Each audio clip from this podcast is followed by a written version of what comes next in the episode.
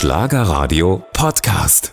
Die Berliner Silvesterkrawalle haben die Integrationsdebatte neu entfacht. Sie haben es mitbekommen. Immer wieder wird in dem Zusammenhang auch über die Rolle der Schulen gesprochen. Sie soll eben nicht nur Ort der Bildung, sondern auch der Sozialisierung sein. Lange galt die Rüttli-Schule im Berliner Stadtteil Neukölln als Beispiel für gescheiterte Integration. Messer und eingetretene Türen, das war 2006 Realität und das mitten in der Hauptstadt. Erst ein Brandbrief der Lehrkräfte alarmiert dann die Politik und drei Jahre später übernimmt dann eine mutige Frau den Posten der Schulleiterin. Beherzt greift sie durch. Jetzt hat sie am Ende ihres Berufslebens ein Buch über die Schule, die Migration und die Vision der Integration geschrieben. Herzlich willkommen, Cordula Heckmann. Ja, herzlich willkommen auch. Ich freue mich hier zu sein. Heute ist die Rüttli Gemeinschaftsschule zum Vorbild der gelungenen Integration geworden. Wie haben Sie das geschafft? Es braucht immer viele Hände, die ineinander greifen. Da braucht es politischen Gestaltungswillen und da braucht es Menschen vor Ort, die die Aufgabe annehmen.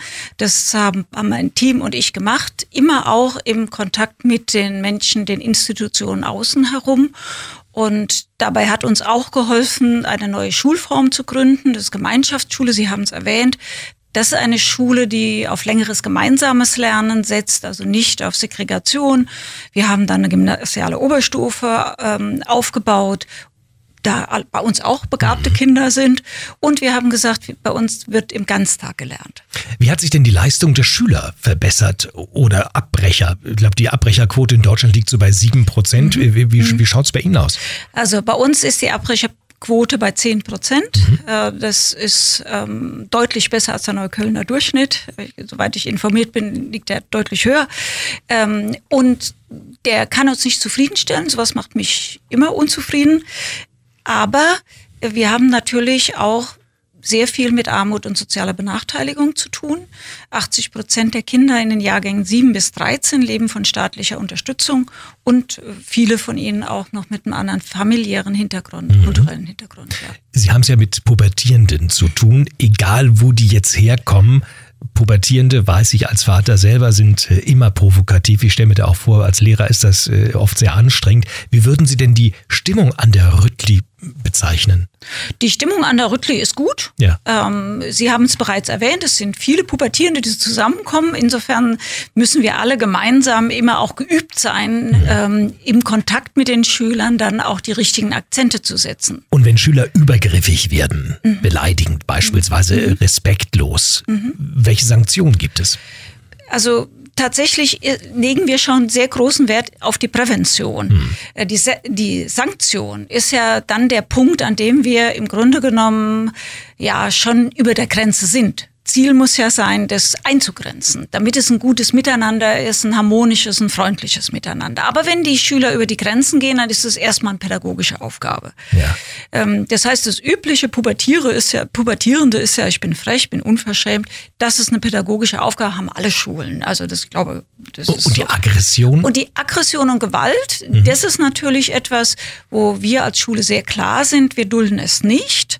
Ähm, das heißt, wir arbeiten dann auch mit allen Stellen Stellen zusammen, die uns unterstützen können über die Pädagogik hinaus, weil ich meinen Schülern immer sehr deutlich mache, das eine ist die Pädagogik, da sind wir beieinander, da erziehen wir, da reden wir mhm. miteinander. Und wenn aber diese Grenze überschritten wird, dann wird es ernst. Es sind Elterngespräche, da ist Jugendamt dann unter Umständen. Es hängt immer auch von den Fällen ab, aber da holen wir uns auch Unterstützung und da machen wir auch öffentlich und deutlich an dieser Stelle, dulden wir es nicht. Ja, jetzt stellen sich ja Eltern immer vor ihre Kinder, egal wo die mhm. herkommen, ob Migrantenkinder oder, oder Deutsche. Zusätzlicher äh, Zündstoff, äh, wie, wie tarieren Sie das aus? Das ist ja auch gut, also dass Eltern vor ihren Kindern stehen, das ist ja in Ordnung. Es ist unsere Aufgabe als Schule, das schulische Handeln den Eltern zu erklären, zu sagen, das sind die Umstände. Und damit uns es gut gelingt, versuchen wir viel Kontakt mit den Eltern zu haben. Mhm. Und zwar bevor die Konflikte auftreten. Deswegen laden wir zum Elternfrühstück ein, deswegen machen wir halbjährliche Lernentwicklungsgespräche, deswegen machen meine Kollegen Hausbesuche, damit bevor, also dass wir uns gut kennen. Und wenn dann der Fall eintritt, dass es wirklich schwierig wird, dann können wir auch besser miteinander reden. Wir brauchen die Eltern an unserer Seite, ähm, auch um Gewalt, um Schwierigkeiten und auch äh, schulisches Versagen zu verhindern. Haben Sie denn mal herausgefunden, woher Aggression bei Schülern kommt? Na, da beschäftigen sich ja Wissenschaftler mit. Das äh, ist sicherlich vielschichtig. Sie haben darüber geredet, Pubertierende, die suchen ihre, Identif ihre Identität. Das ist ja ein ganz schwieriges Alter, das muss man einfach auch so anerkennen. Das andere ist, dass meine Schüler vielfach in zwei verschiedenen Lebenswelten leben. Auch das muss man ähm, wissen und auch darauf eingehen. Ich glaube tatsächlich, dass ähm, vielfach Aggression dort entsteht, wo junge Menschen, wahrscheinlich alle Menschen, sich nicht gehört fühlen. Bei also Jungen, wertgeschätzt fühlen. Wertgeschätzt, gehört fühlen, mhm. ernst genommen fühlen. Ich glaube, das ist ein wesentliches Moment von, ähm, dass es auch in Aggression umschlägt, ja. Viele Migranten wollen ja Autorität, insbesondere von Lehrerinnen, nicht akzeptieren. Welche Erfahrungen haben Sie eigentlich gemacht als Schulleiterin? Ich habe die Erfahrung gemacht, dass man sich Autorität verschaffen kann. Also die Frage ist natürlich, dass Wobei ich da sagen muss, ja nicht nur bei Migranten so, äh, Lehrer, Schülerentscheidungen, äh, Schulentscheidungen werden ja immer wieder in Frage gestellt. Ähm, und meine Erfahrung ist, dass man Mittel und Wege findet, gut ins Gespräch zu kommen und dann auch akzeptiert zu sein. Ich fand es tatsächlich ähm, sicher im ersten, zweiten Jahr noch ein Thema, dann aber nie wieder. Mhm, mhm. also das äh, ich, Eltern und die Schule sind da sehr klar. Jetzt sind ja viele Schüler auch in der Sicht von außen stigmatisiert, also nach dem Motto gewaltbereite Bildungsversager. Mhm. mhm. Wie sind Sie damit umgegangen mit diesen Vorurteilen? Naja, zunächst mal sind es Vorurteile, ja. weil das stimmt einfach so nicht. Also zumindest nicht in der Pauschalität. Ähm, richtig ist, dass äh, Kinder und Jugendliche sich besser entwickeln können, wenn man dahin guckt, was sie gut können. Mhm. Und es ist ja tatsächlich viel, was sie gut können. Und äh, wenn sie sich da gesehen fühlen und ernst genommen fühlen, dann haben sie auch Möglichkeiten, aus dieser Ecke herauszutreten. Also wenn das der einzige Ort ist, dass sie das Gefühl haben, dann hört, sieht man mich, wenn ich gewaltbereit bin, wenn ich Ärger mache, äh, dann verharren sie ja dort. Wenn man aber sagt, lasst uns doch gemeinsam mal gucken, was wir auf die Beine stellen können, und ich glaube da ganz fest, da ist ganz viel, dann sind sie dann hören sie zu und dann hm. bewegen sie sich auch, ja. Wir sprechen ja über Integration und Sie haben mal in einem Zeitungsinterview gesagt, Integration ist eigentlich immer nur dann ein Thema, wenn Schlimmes passiert, hm. wie beispielsweise an Silvester. Ist das nicht eher so die Spitze des Eisberges? Wahrscheinlich, also ich denke, das Thema Integration ist ein fortlaufendes Kunden, also muss dauernd bearbeitet werden. Und damit haben wir auch zu tun. Es sind viele Kulturen, viele unterschiedliche Sichtweisen. Wie unsere eigene ist ja auch nicht ein, also gibt's ja auch viele unterschiedliche. Die zusammenzubringen ist eine Herausforderung. Dafür braucht es Zeit und dafür braucht es auch nachhaltige Konzepte. Mhm. Und ähm, insofern, ja, wenn es dann so ist wie an Silvester, dann wird es so hochgespült, aber es verstellt den Blick darauf, dass es eine fortlaufende Aufgabe ist. Jugendliche, Kinder und Jugendliche zu integrieren. Ja, ja. Aber, aber, ich sage ja, das ist die Spitze des Eisberges, die dann zutage kommt und die dann diskutiert wird. Und viele haben ja den Eindruck, dass diese Themen ansonsten bei der Politik hinten runterfallen, dass man es nicht gerne thematisiert. Wenn es thematisiert wird, heißt es immer gleich, der kommt aus der rechten Ecke. Warum ist das so? Also das kann ich tatsächlich nicht beantworten, weil das ist ja Politik. Also Fakt ist, dass am Anfang jede Veränderung die Analyse stehen muss und damit müssen die Dinge auch benannt werden. Ich glaube tatsächlich, sie sind oft benannt von sehr vielen unterschiedlichen äh, Menschen. Ich würde das auch nicht immer nur in der rechten Ecke verorten. Ähm, und wenn man das benannt hat und weiß, es gibt da Schwierigkeiten und es gibt Jugendliche, die nicht gut in der Mehrheitsgesellschaft ankommen, dann ist die Frage, was ist denn die Antwort darauf? Und da kann ich nur sagen, das ist keine Antwort, die einfach ist mhm. und äh, so populär daherkommt, sondern das ist Mühe. Das ist einfach äh, auch ein Stück Arbeit und Bereitschaft, sich auf dieses Thema einzulassen und und deswegen wünsche ich mir, dass es wegkommt aus diesem, aus diesem Aktionismus, aus dieser Skandalisierung, weil das im Grunde genommen, ähm, das springt zu kurz. Da kommen auch keine tragfähigen Antworten zustande. Letztlich geht es ja auch darum, verschiedene Lebenswelten zu integrieren. Also jemand mit einer äh, arabischen Herkunft äh, in Deutschland lebend, äh, das, das irgendwie zu fusionieren. Das ist dann die Aufgabe der Lehrer. Aber ich denke, das muss ja auch Aufgabe von Eltern sein, die die Dinge vorleben. Äh, absolut richtig. Deswegen habe ich schon gesagt, die Elternarbeit ist für uns ganz, ganz wichtig. Aber ich fände es gut, also für uns ist es wichtig, nicht belehrend aufzutreten, sondern eher in den Dialog zu gehen äh, und dann zu hören, was so ihre Sichtweise ist und dann unsere Position dagegen zu setzen. Es gibt ein Momentum, wo wir eigentlich immer im Konsens sind, nämlich wenn ich sage, Sie wollen doch den Erfolg Ihres Kindes. Und dann kommt immer, ja, den wollen Sie, den wollen wir auch. Und jetzt lassen Sie uns doch einfach mal darüber reden, was braucht es hier in Deutschland, damit ihr Kind erfolgreich ist. Und da sind wir Experten. Und das mhm. würden wir gerne, da würden wir Sie gerne informieren und mitnehmen. Genau, aber gerade der Fall, den Sie da gerade geschildert haben, das klingt ja eher nach einer Bereitschaft zur Integration. Mhm. Auch das ist ja eine Hol- und Bringschuld. Es gibt mhm. ja viele, die sagen, wir wollen in unserer Community leben, wir haben mhm. kein Interesse an Integration. Also in dieser Form ist mir das nicht begegnet. Also das, das also ich finde das, also ich kann nur mehrheitlich sagen, die Eltern haben Interesse an dem Bildungserfolg ihrer Kinder. Das, ich höre, also ich habe noch nie was anderes gehört. Was, wo es unklar ist, ist, wie kommt man zu Bildungserfolg? Und natürlich haben es die Eltern leichter, die selbst auch Schulerfahrung haben, als Eltern, die teilweise eben keine gute Schulerfahrung haben oder im anderen Land mit einem anderen Bild oder auch gar keine, auch darüber eine Fluchterfahrung und so weiter. Und deswegen sagen wir, wir erklären, wir machen deutlich, was es braucht, damit ihr Kind in der Schule erfolgreich ist. Aber dass sie den Erfolg wollen, das würde ich sagen, eigentlich bei allen Eltern. Lassen Sie uns über die Integration der Migranten sprechen. Welche Fehler haben wir eigentlich gemacht in der Vergangenheit, in den vergangenen, man muss ja schon sagen, 40, 50 Jahren, dass es uns augenscheinlich ja nicht gelungen ist, Menschen, die ins Land kommen, mitzunehmen? Na, der erste Fehler war ja, dass man gedacht hat, sie gehen wieder. Also wenn, wenn die Haltung, und das war ja am Anfang bei den ersten Gastarbeiter. Der, der sogenannte Gastarbeiter, genau. Genau, Generation, die kommen hierher, sie arbeiten und verlassen das Land wieder. Das ist nur eine Interimslösung. Das war mal ein Fehler. Zum, und dann kommt erschwerend hinzu, dass ähm, der, der, der, der Bildungsspracherwerb natürlich auch ein ganz wichtiger Punkt ist. Und solche Kinder, die aus diesen Familien, ersten Gastarbeiterfamilien kamen, die Schwierigkeiten in der deutschen Sprache hatten, wurden äh, fast wie in einem Automatismus dann auch der Hauptschule zugeordnet, manchmal auch Sonderschule, äh, weil dieser, dieser Kontakt zwischen Sprache und intellektueller Fähigkeit einfach immer wieder auch gemacht wird.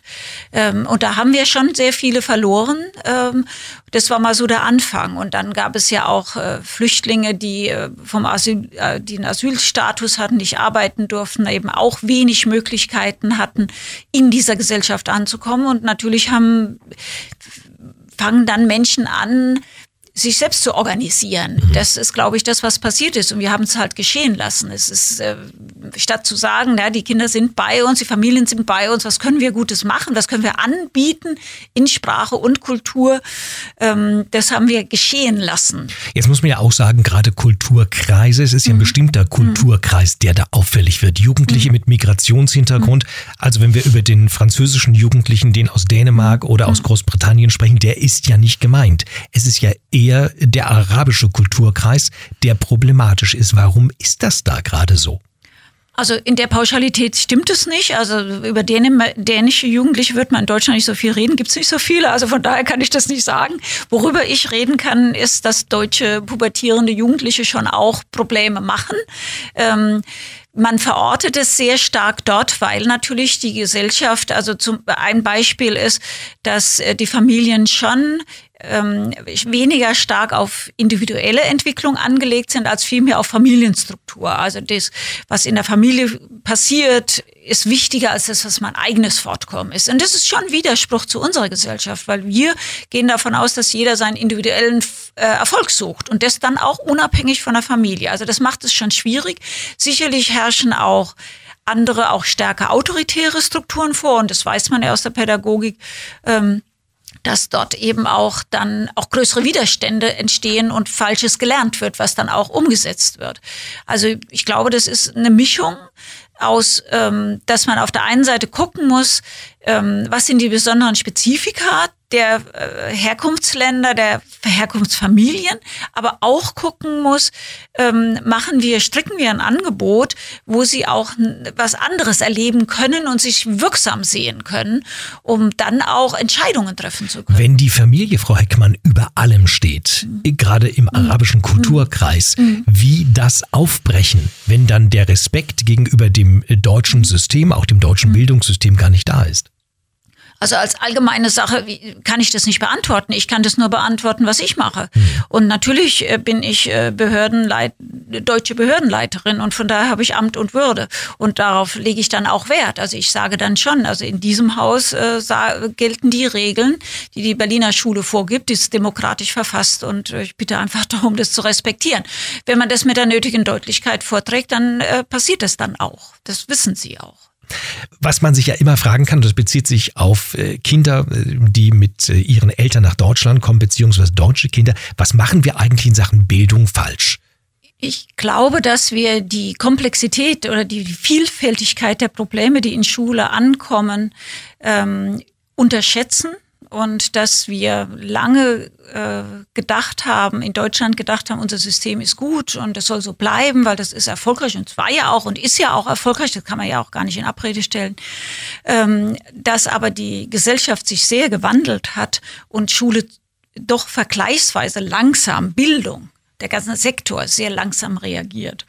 Und äh, wenn wir heute mit, gehen wir um, es geht ja um Interkulturalität, es geht um mhm. Mehrsprachigkeit, es geht um Inklusion, es geht um Ernährung und äh, Gesundheit, äh, Unternehmen natürlich auch um den Fächerkanon und Lesen und Schreiben und so weiter, dann ähm, denke ich, dass wir zu lange gezögert haben, ähm, um uns zu bewegen, Veränderungen voranzutreiben. Was meine ich damit? Also Schule kann muss, ist im Sozialraum, hat ein ganz spezifisches Umfeld.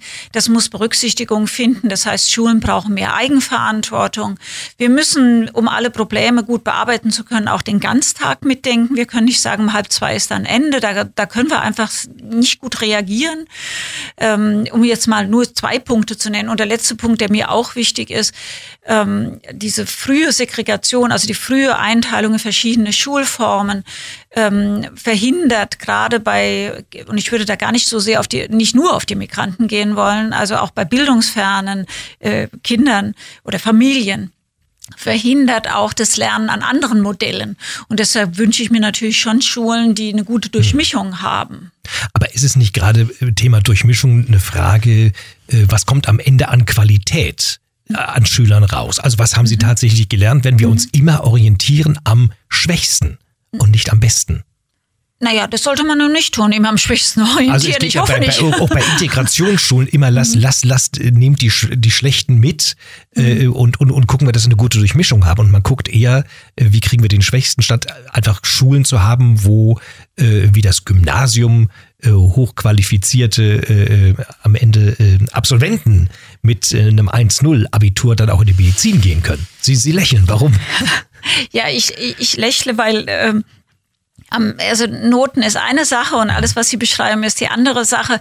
Richtig ist, ähm, dass wir heute ja in dem, der Fühl, glaube ich, das ist eine große Chance. Wir haben eine gute Datenbasis, also wir wissen, wie gut unsere Schulen sind. Wir wissen in Tests, wo wir stehen und es ist Aufgabe der Schule, äh, das zu analysieren und dann zu sagen, wo müssen wir besser werden. Das bezieht sich natürlich, wir sind eine inklusive Schule, wir haben Kinder mit Beeinträchtigungen und selbstverständlich gilt es, ist es unsere Aufgabe. Aber genauso ist es auch unsere Aufgabe zu gucken, wie viel bringen wir zum Abschluss, welche Qualität hat der Abschluss und was was machen Sie nach dem Abschluss?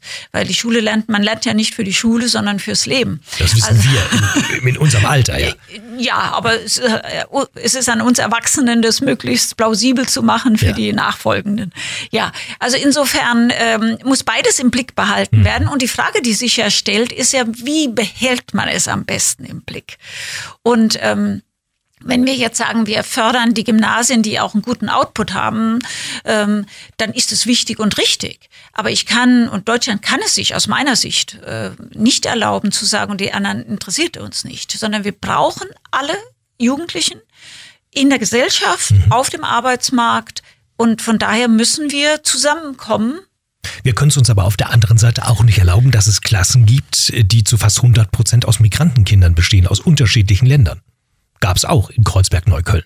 Ja, aber das ist ja, das ist ja tatsächlich ein politisches Problem. Das, genau. ist, ein, das ist ein Problem Das ist ja eine Aufgabe, Steuerung. dass da auch die Durchmischung so herzustellen, dass, dass nicht die, die, die ja. Schlechtesten von den Schlechten. Ja. So, genau. das ist völlig richtig. Also das ist eine Frage der politischen Steuerung und selbstverständlich wünschen wir uns Schulen, die gut durchmischt sind. Aber auch dafür ist Herr Rüttli ein Beispiel. Ähm, da, die, die politische Steuerung gestaltet sich schon schwierig. Da gibt es sehr viele Verwaltungsgrenzen und Vorgaben. Jetzt ist die Frage, was macht man damit? Sagt man, das hat 100 Prozent Kinder mit Migrationshintergrund, da geht nichts? Oder sagt, okay, haben wir verstanden, ist eine große Herausforderung. Und jetzt überlegen wir uns ein kluges Konzept, wo wir zumindest das, dass wir, dass wir das Beste rausholen für die Kinder, die uns anvertraut sind. Ich das ist die Aufgabe. Und daraus kann sich auch Vernünftiges und Gutes entwickeln und auch Mut machen, ähm, für Eltern auch eine Durchmischung ein Stück weit ja. besser herzustellen. Und so ein kluges Konzept, Sie sagen, die Restschule hat ausgedient. So ein kluges Konzept kann dann sein, dass es eben nicht mehr die Unterscheidung gibt zwischen mhm. Hauptschule, mhm. da ist man sowieso stigmatisiert, mhm. aus dir wird äh, nach dem Motto sowieso nie was, mhm. und dem Gymnasiasten, der die größten Chancen hat. So, aber äh, wenn es solche Gemeinschaftsschulen gibt, ziehe ich dann nicht alle insgesamt runter auf ein schlechteres Leistungsniveau? Also das wäre, das muss man beobachten. Das wäre jetzt nicht meine erste Sorge, weil die, die Alternative wäre ja zu sagen, wir halten ein hohes Niveau bei nur 50 Prozent Schülern. Das kann ich jetzt gar nicht beurteilen, wie viele das wären, ja. Und den Rest kriegen wir nicht hin. Also ich glaube, dass Deutschland sich das nicht erlauben kann, sondern natürlich muss es darum gehen, die Leistungsspitze zu fördern und auch, auch gute Ergebnisse zu erzielen mit Blick auf Forschung und so weiter. Aber ich kann nur aus meiner Erfahrung berichten, dass es ja auch gerade auch bei Schulen mit 100 Prozent Migrationshintergrund es sehr wohl Schüler gibt, die ihren Weg machen und äh, Ingenieursstudium und Medizinstudium auch bewältigen. Tatsächlich ist der Weg für sie härter. Aber die gibt es immer wieder. Und jetzt machen wir es ein bisschen weicher, den Weg für sie. Und dann haben wir mehr von ihnen bei uns und uns unterstützen in der Pflege und im Sozialen und überall, wo wir die Menschen brauchen. Rüttli, die Blaupause für andere Lehranstalten, andere Schulen in Deutschland? Hm. Ich finde, man kann viel von uns lernen. Ähm, wobei wir das ja auch, wir haben ja das Rad nicht neu erfunden. Also die Bildungsforschung spricht ja, hat ja auch Untersuchungen, gibt's ja auch viele. Was man von uns lernen kann, ist, dass man in aussichtslosen Situationen auch was Gutes gestalten kann. Das ist mir immer wichtig. Ähm, deswegen bin ich manchmal auch nicht so glücklich mit Vorzeige, weil das ist ja eher ein bisschen abschreckend. Ich glaube, wir, also wir bei Rüttli, wir wollen eher Mut machen. Wir wollen sagen, auch wenn es schwierig ist, ähm, kann man als Team, als Gemeinschaft äh, mit auch ein bisschen Rückenwind über die Politik ganz viel bewegen. Und ähm, ja, das war, das ähm, wäre so die Hoffnung als Blaupause. Und das andere habe ich schon erwähnt. Ich denke, man muss schon aufhören, Schulen immer wieder ähm, in so schnellen Abläufen zu versuchen zu verändern. Schulentwicklung, wir haben, muss überlegen, 16 Jahre Schulentwicklung, Campus Rüttli, es braucht so viel Zeit, es ist ein Tanker, den wir bewegen und die Zeit muss man den Schulen auch lassen, ja.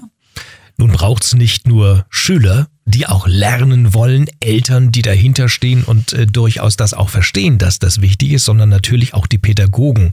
Neue Lehrer braucht das Land. Es mangelt ja an allen Ecken und Enden. Wer soll sich denn heute noch sowas antun? Also äh, an einer Schule Rötli, Sie haben es ja jetzt geschafft, das auf einen guten Weg zu bringen. Ähm, wenn man da mal zurückguckt auf 2006, wie wollen Sie denn jemanden motivieren, äh, gerade damals, als da wirklich Chaos herrschte, äh, da in den Lehrerberuf zu gehen? Was, was, was kann den reizen, außer dass er viel Ärger und Stress hat? Na, ganz viel kann den reizen. Gerade 2006 war ja ohne Blaupause gab es ja ganz viele Möglichkeiten, äh, gestalterisch tätig zu werden, also sich wirksam fühlen zu dürfen, Ideen zu entwickeln, umzusetzen.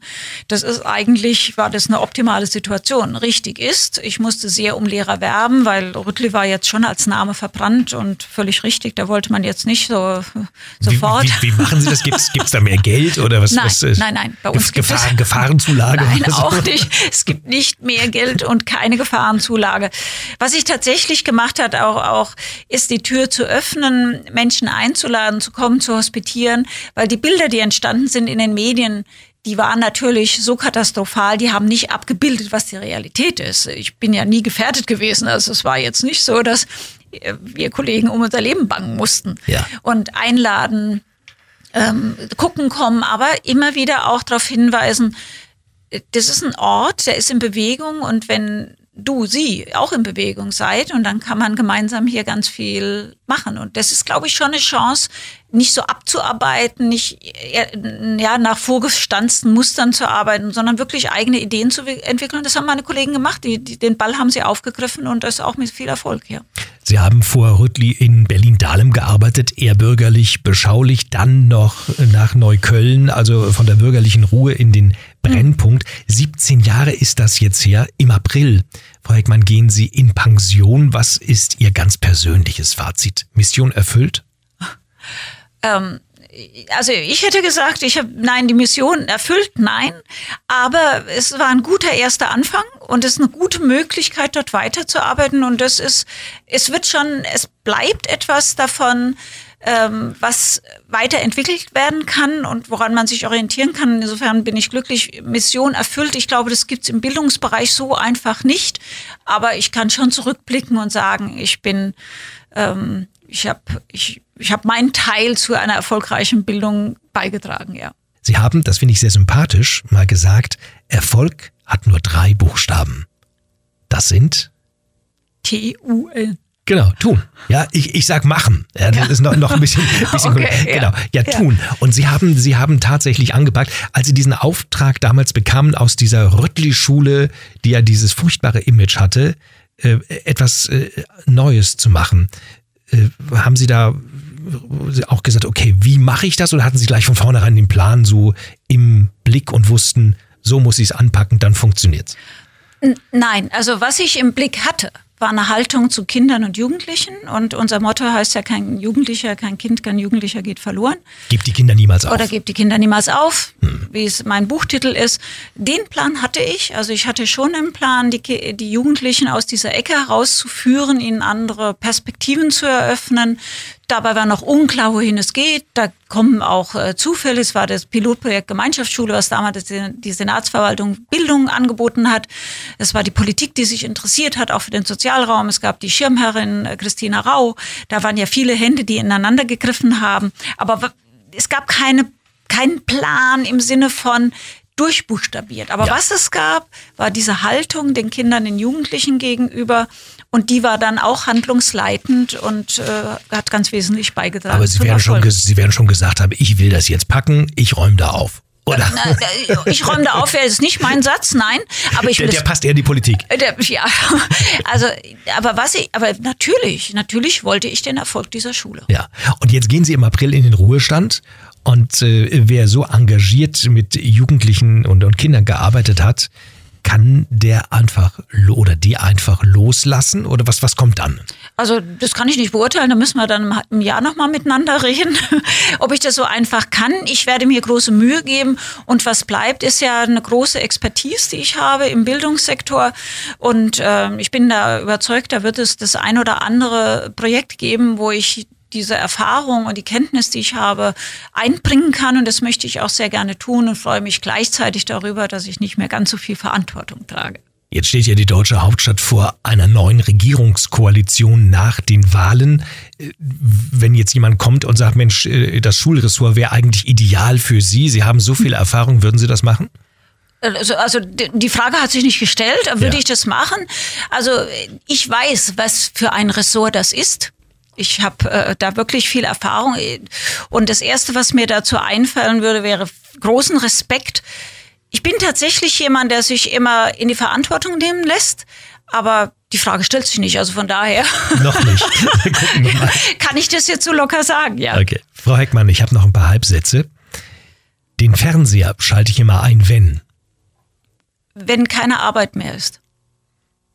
die Sie korrigieren müssen, abends spät. Das, korrigieren habe ich in den letzten Jahren weniger gemacht. Ja. Das, ich warte ja, wenn Sie mögen, ein Managerjob. Ja, also es ist ja dann nicht mehr so viel Lehrer sein. Es gibt immer viel zu tun. Das ist eine Schulleiterin zu sein, Campusleiterin zu sein, hat mich schon ja. zeitlich. Deswegen, wenn ich nichts mehr zu tun hatte, keine E-Mail zu beantworten, genau. kein Konzept zu überarbeiten, ja, dann habe ich gucke ich fern. Also in meiner Schulzeit so vor 100 Jahren, da ist der Rektor immer noch mal eingesprungen, wenn irgendjemand krank war oder so, dann mhm. kam der noch mal. Mhm. Ja, das war dann was ganz Wichtiges, mhm. so der, der Chef kam. Mhm. Meine größte Niederlage. Meine größte Niederlage. Ähm, für mich ist jede, jeder Schüler, den ich verliere, äh, eine Niederlage. Jeder Schüler, wo wir uns bemüht haben, gute Antworten zu geben, wo wir es nicht geschafft haben, eine Niederlage. Also ich glaube, wenn ich zurückblicke, ist das immer das, was mich am meisten auch beschäftigt hat, ja. Meine Schwäche ist? Ich bin ungeduldig.